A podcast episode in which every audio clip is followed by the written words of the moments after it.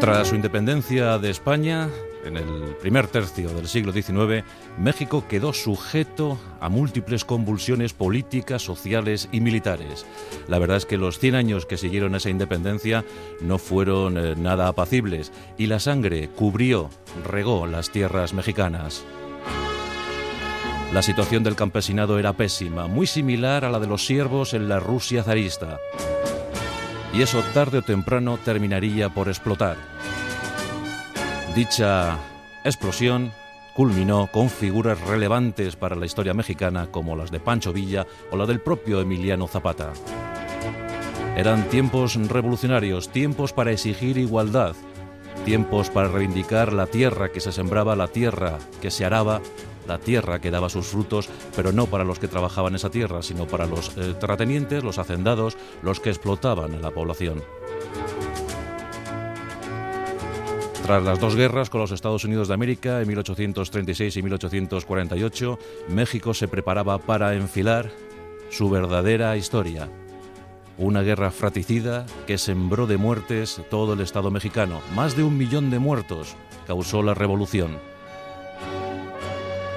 Hoy hablamos eh, de algunos de aquellos artífices y sobre todo de una extraña guerra que duró unos 11 meses y que provocó la última invasión geográfica de los Estados Unidos de América. El protagonista de aquel suceso se llamaba Pancho Villa.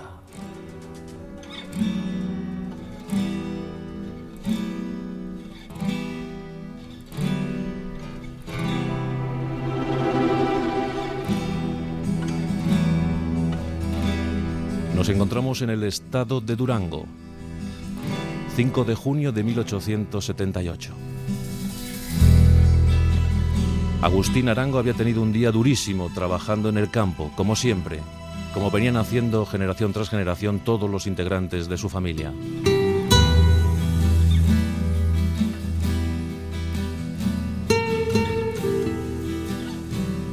María, su mujer, estaba a punto de dar a luz un nuevo vástago, una nueva boca a la que alimentar.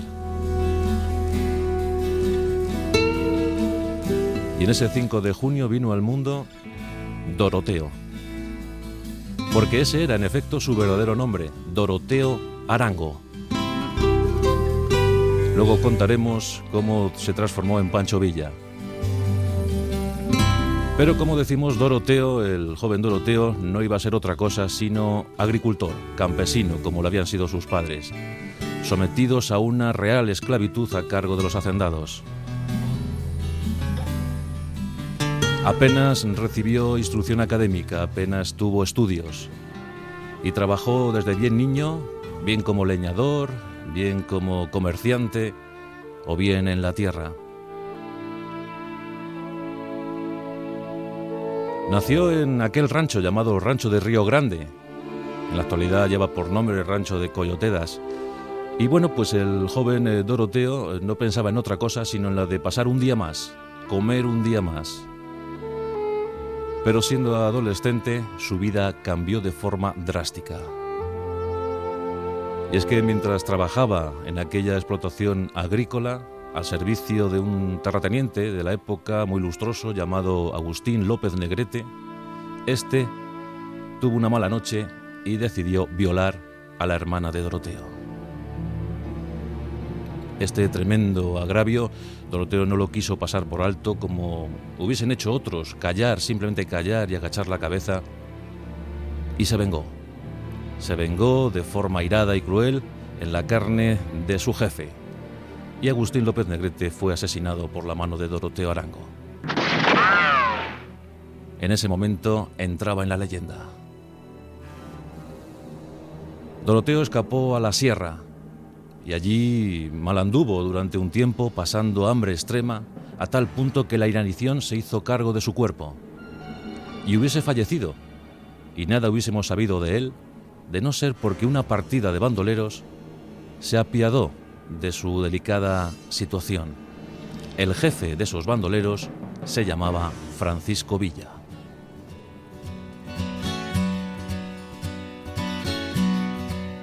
Con apenas 20 años, Doroteo Arango engrosaba filas en compañía de bandidos, bandoleros, cuyo único hogar era la sierra, los desiertos, las enfiladas orografías, las inesperadas situaciones.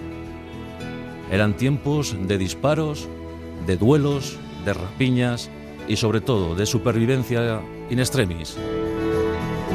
Y Doroteo se fue granjeando una cierta popularidad entre sus compañeros primero y entre los pobladores de aquellos territorios después. Y cuenta la historia que en una noche de encerrona, Francisco Villa, el jefe de aquella banda, recibió un disparo mortal. Y cuenta la historia que en sus últimos minutos entregó el mando de aquella hueste de, bueno, de heterodoxos al propio Doroteo. Los compañeros aceptaron ese mando y le pidieron encarecidamente a Doroteo que cambiase su nombre por el del jefe que les había llevado a la gloria durante tantos años. Doroteo Arango, otrora campesino humilde, otrora agricultor servil, asumió ese papel, ese destino, y desde entonces se hizo llamar Pancho Villa. Había nacido un forajido, un hombre que no cumplía con ningún requisito para ser líder social, pero que en cambio tenía un coraje, una valentía y una determinación inusitadas. Con sus hombres rapiñó toda la comarca, hizo del estado de Chihuahua su feudo. El estado de Chihuahua es un estado absolutamente hostil para el que no lo conoce. Desiertos, serpientes, alacranes, piedras, muchas piedras y cactus, muchos cactus. Aquellos bandidos sortearon toda suerte de peligros durante bastante tiempo. Y poco a poco Pancho Villa fue tomando conciencia social fue defendiendo a los oprimidos, a los pobres, a los desheredados, a aquellos que realmente necesitaban salir adelante, aquellos que soportaban a duras penas el yugo ejercido por los hacendados locales. Su banda vio como el número incrementaba, se incrementaba cada día. Ya no eran unos pocos, ya no era un puñado de desarrapados, ya eran decenas. Y eran temidos, muy temidos. Poco a poco, Pancho Villa hizo hacer temblar cada vez que se nombraba, cada vez que se pronunciaba su nombre en voz alta. Pero como digo, ya había elaborado una pequeña concienciación en su mente y sabía que debían aunar esfuerzos todos aquellos desheredados para conseguir eh, mejores tratos, mejor vida para aquellos campesinos tan, eh, tan eh, atacados, tan siempre tan denostados por el poder impuesto. Un buen día conoció a Abraham González, un hombre político de ideas eh, muy claras, también revolucionario, y este le puso en contacto a su vez con Francisco Madero. Un gran político, un gran líder social, y Pancho Villa se hizo su brazo armado. Había estallado la revolución y pronto la sucesión de presidentes que se dio se convirtieron en enemigos acérrimos objetivos a tratar por Pancho Villa. Porfirio Díaz, Victoriano Huerta o el propio Venustiano Carranza. Cada presidente que iba llegando al trono, al poder en México, tenía siempre enfrente a los hombres de Pancho Villa, los cuales orgullosos siempre proclamaban voz en grito, ¡Viva Villa! ¡Viva México! La hueste de Villa se vio aumentada hasta más de mil efectivos, que le seguían a pies juntillas porque tanto le adoraban como le temían. A Pancho Villa no le temblaba el pulso a la hora de ordenar fusilamientos. Y la revolución fue un hecho. Por un lado, Pancho Villa con su famosa División Norte, Emiliano Zapata. Todos ellos provenían de las clases indígenas. Emiliano Zapata lo era, Pancho Villa era hijo de mestizos, y esta revolución era alentada, por cierto, desde los Estados Unidos de América. Los norteamericanos servían armamento, material, dinero para que la revolución prosperase. Eran momentos eh, durísimos, entrábamos en el siglo XX y la tecnología militar también mejoraba de forma notable. El propio Pancho Villa sufrió los efectos de esta tecnología militar, por ejemplo, en la batalla de Celadas, cuando sus hombres a caballo fueron diezmados gracias a las trincheras y a las ametralladoras del ejército constitucionalista. Finalmente la situación en 1914 era desesperada para los revolucionarios. La guerra se mantenía a duras penas, la intendencia escaseaba, pero Pancho Villa era un ser absolutamente mediático y entendió que los medios de comunicación, el primigenio cine, podía ayudar en su causa. Y no dudó un momento en rodearse de eh, cinematógrafos, eh, de rodearse de, gente de, los periódicos, incluso aceptar uniformes nuevos para que sus hombres desfilasen ante las cámaras. Era una forma de salir adelante, era una forma de hacer oír su voz en el mundo entero. Y de ese modo, Pancho Villa y sus hombres alcanzaron la fama internacional gracias al cine. Alguien muy parecido, Leones de Arabia, eh, consiguió también, gracias al cine, gracias a los medios, que se popularizase su imagen. Eran aquellos primeros tiempos y desde luego estos eh, jefes no dudaban un momento en ponerse al servicio de esos medios de comunicación. Pero en 1915 la situación volvería a dar un giro drástico para los hombres, para el propio Pancho Villa. Y es que los Estados Unidos de América le denegaron la ayuda que hasta entonces tanto le había beneficiado y se pusieron al lado del poder. Venustiano Carranza era un hombre poderoso, un hombre que hizo prevalecer la recién instituida Constitución mexicana y los Estados Unidos de América le ayudaron. Por tanto, fijaron a Pancho Villa como enemigo público número uno hombre a batir, hombre a ser capturado. Esto enervó los ánimos del revolucionario y preparó un castigo inusitado, un castigo eh, imprevisible. Y es que decidió por su cuenta invadir al poderoso vecino del norte.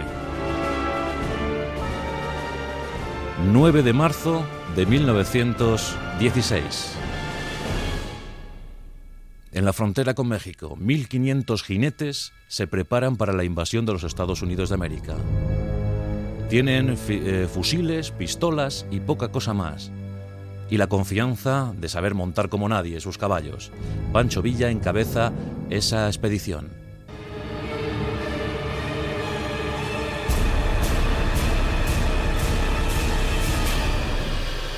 Como almas que lleva el diablo, los 1.500 jinetes de Pancho Villa incursionan en el territorio de Nuevo México. El objetivo es Columbus, una pequeña ciudad que hasta entonces había sido foco catalizador de suministros para los hombres de Pancho Villa y ahora se los denegaban. En Columbus apenas existía una diminuta guarnición de caballería norteamericana, algunos comercios, algún hotel y poca cosa más, y eh, numerosa población mexicana. Los hombres de Pancho Villa irrumpen en la calle principal de la ciudad al grito de ¡Viva Villa! ¡Viva Pancho Villa! ¡Viva México! Una auténtica horda que dispara sobre todo lo que se mueve. La refriega es feroz, dura unos minutos angustiosos en los que eh, decenas de personas mueren. vienen un lado, vienen otro. Las cifras oficiales nos hablan de unos 100 villistas muertos en aquel combate, 67 mexicanos eh, que dispararon al servicio de los Estados Unidos y 17 norteamericanos. La sorpresa fue total, los hombres de Villa se apropiaron eh, de todo lo que pudieron, asaltaron los bancos de la ciudad, los comercios, fusilaron a los huéspedes del hotel y además se llevaron más de 100 caballos y mulas. El golpe fue pequeño, como podéis eh, comprobar, pero sin embargo suscitó la rabia, el odio del presidente norteamericano por entonces Thomas Wilson. Al día siguiente ordenó una expedición punitiva, una expedición de castigo contra los hombres de Villa en el propio México. Había llegado la hora de la venganza para los norteamericanos. El 16 de marzo de 1916, el general John J. Pershing, conocido como Black Jack, asumía el mando de las tropas de la frontera y con 5.000 soldados y oficiales entraba en el territorio de México.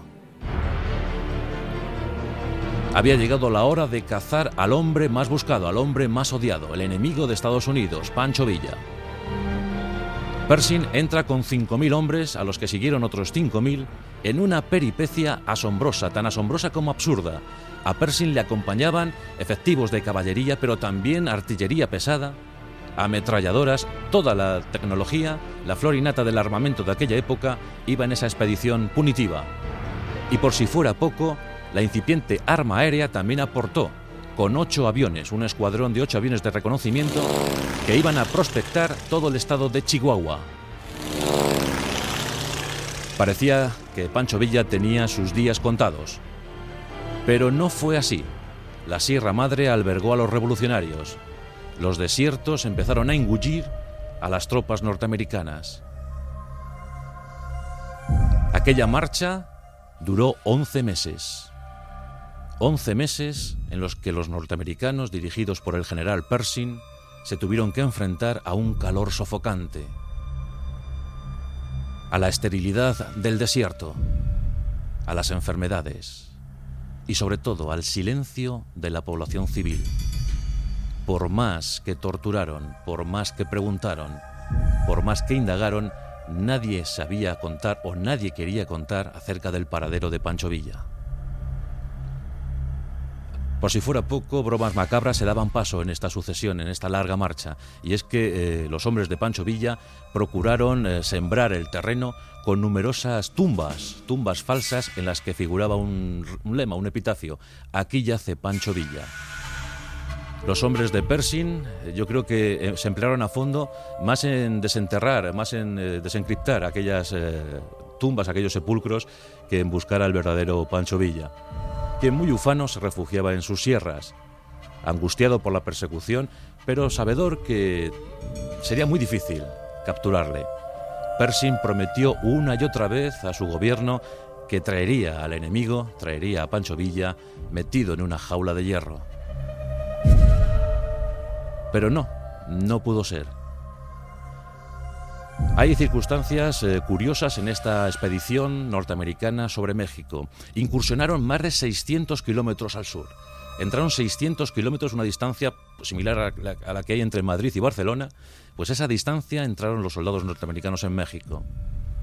Y en este capítulo, en este episodio, se dio la última carga de caballería protagonizada por soldados norteamericanos. La última carga de caballería de la historia se dio en el Jarral, en una situación inédita, pues esta carga de caballería se enfrentó no solo a los lugareños, no solo a los eh, hombres que allí estaban de, Pancho Villa, sino también a una mujer indómita, una profesora norteamericana que por allí estaba impartiendo clases y que puso incluso a sus chicos, a los jóvenes de la escuela, a disparar sobre los norteamericanos. Fue una refriega, como digo, casi casi surrealista la caballería, el arma de otras épocas, avanzando sobre niños, mujeres, lugareños. Fue la última carga de la caballería, poco honrosa, a decir verdad. Pero, ¿dónde estaba Pancho Villa? ¿Dónde se podía encontrar? En una de las crónicas famosas del general Pershing decía, Pancho Villa está en ningún sitio y en todos a la vez. Era como un fantasma como una sombra que se escabullía en cualquier parte, en cualquier punto del desierto. ¿Acaso tras un cactus? ¿Acaso tras una roca? ¿Acaso tras un acantilado de la Sierra Madre? Chihuahua parecía proteger a su hijo más querido. Finalmente, en febrero de 1917, tras haber sufrido muchas bajas, Pershing recibió la orden de retirada. Su gobierno estaba preparando nuevas aventuras, en este caso en tierras europeas. Estados Unidos de América se preparaba para entrar en la Primera Guerra Mundial. Y precisamente el general Blackjack, el general John J. Pershing, sería pues eh, honrado, sería elevado a la gloria gracias a la dirección de tropas en aquellos terrenos de Bélgica, Francia. Allí se curtirían los soldados norteamericanos. Otra de las anécdotas de esta expedición punitiva contra Pancho Villa es que muchos eh, jóvenes oficiales recibieron su bautismo de fuego allí. Por ejemplo, el caso de Dwight Eisenhower, que sería presidente de los Estados Unidos, era teniente en esta expedición, o también George Patton, el famoso tanquista, el famoso director, eh, comandante de carros de combate, general de la Segunda Guerra Mundial. Pues estos dos eran tenientes al servicio de Pershing en aquella comitiva funesta contra Pancho Villa. 11 meses duró la racia, 11 meses duró la invasión de, México a cargo de las tropas estadounidenses y fue un auténtico fracaso. Cuentan que el propio Pancho Villa, contemplando el repliegue de sus adversarios, exclamó. Vinieron como águilas orgullosas y se retiran como gallinas mojadas.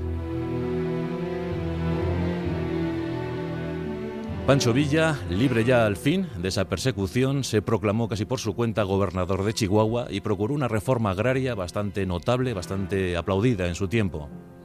Pero seguía teniendo múltiples enemigos. A los mencionados Porfirio Díaz, Huerta, Carranza, se sumaban otros. Adolfo de la Huerta asumió la presidencia y con la connivencia de los federales norteamericanos preparó una emboscada había que quitarse de en medio, había que zafarse al fin de la pesadilla llamada Pancho Villa.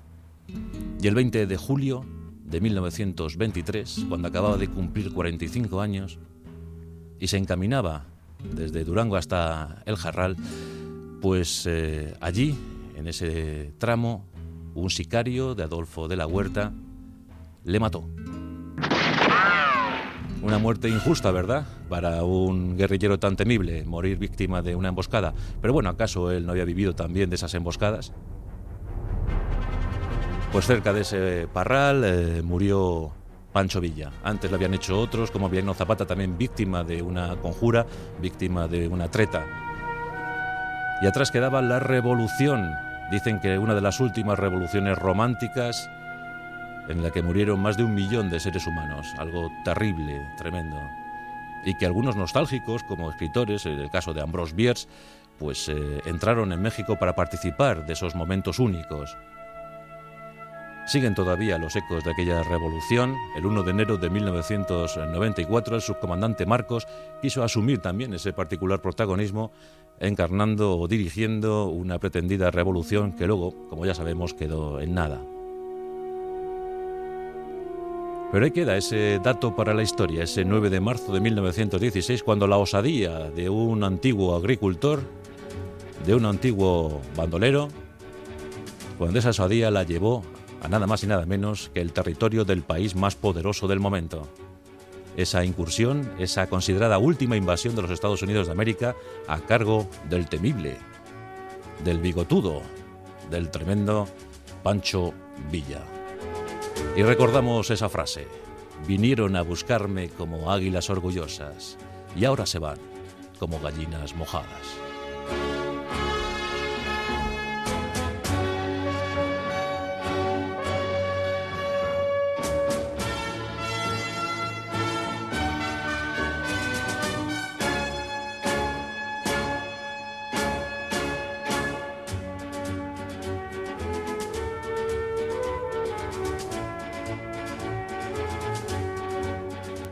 Cero, La Rosa de los Vientos.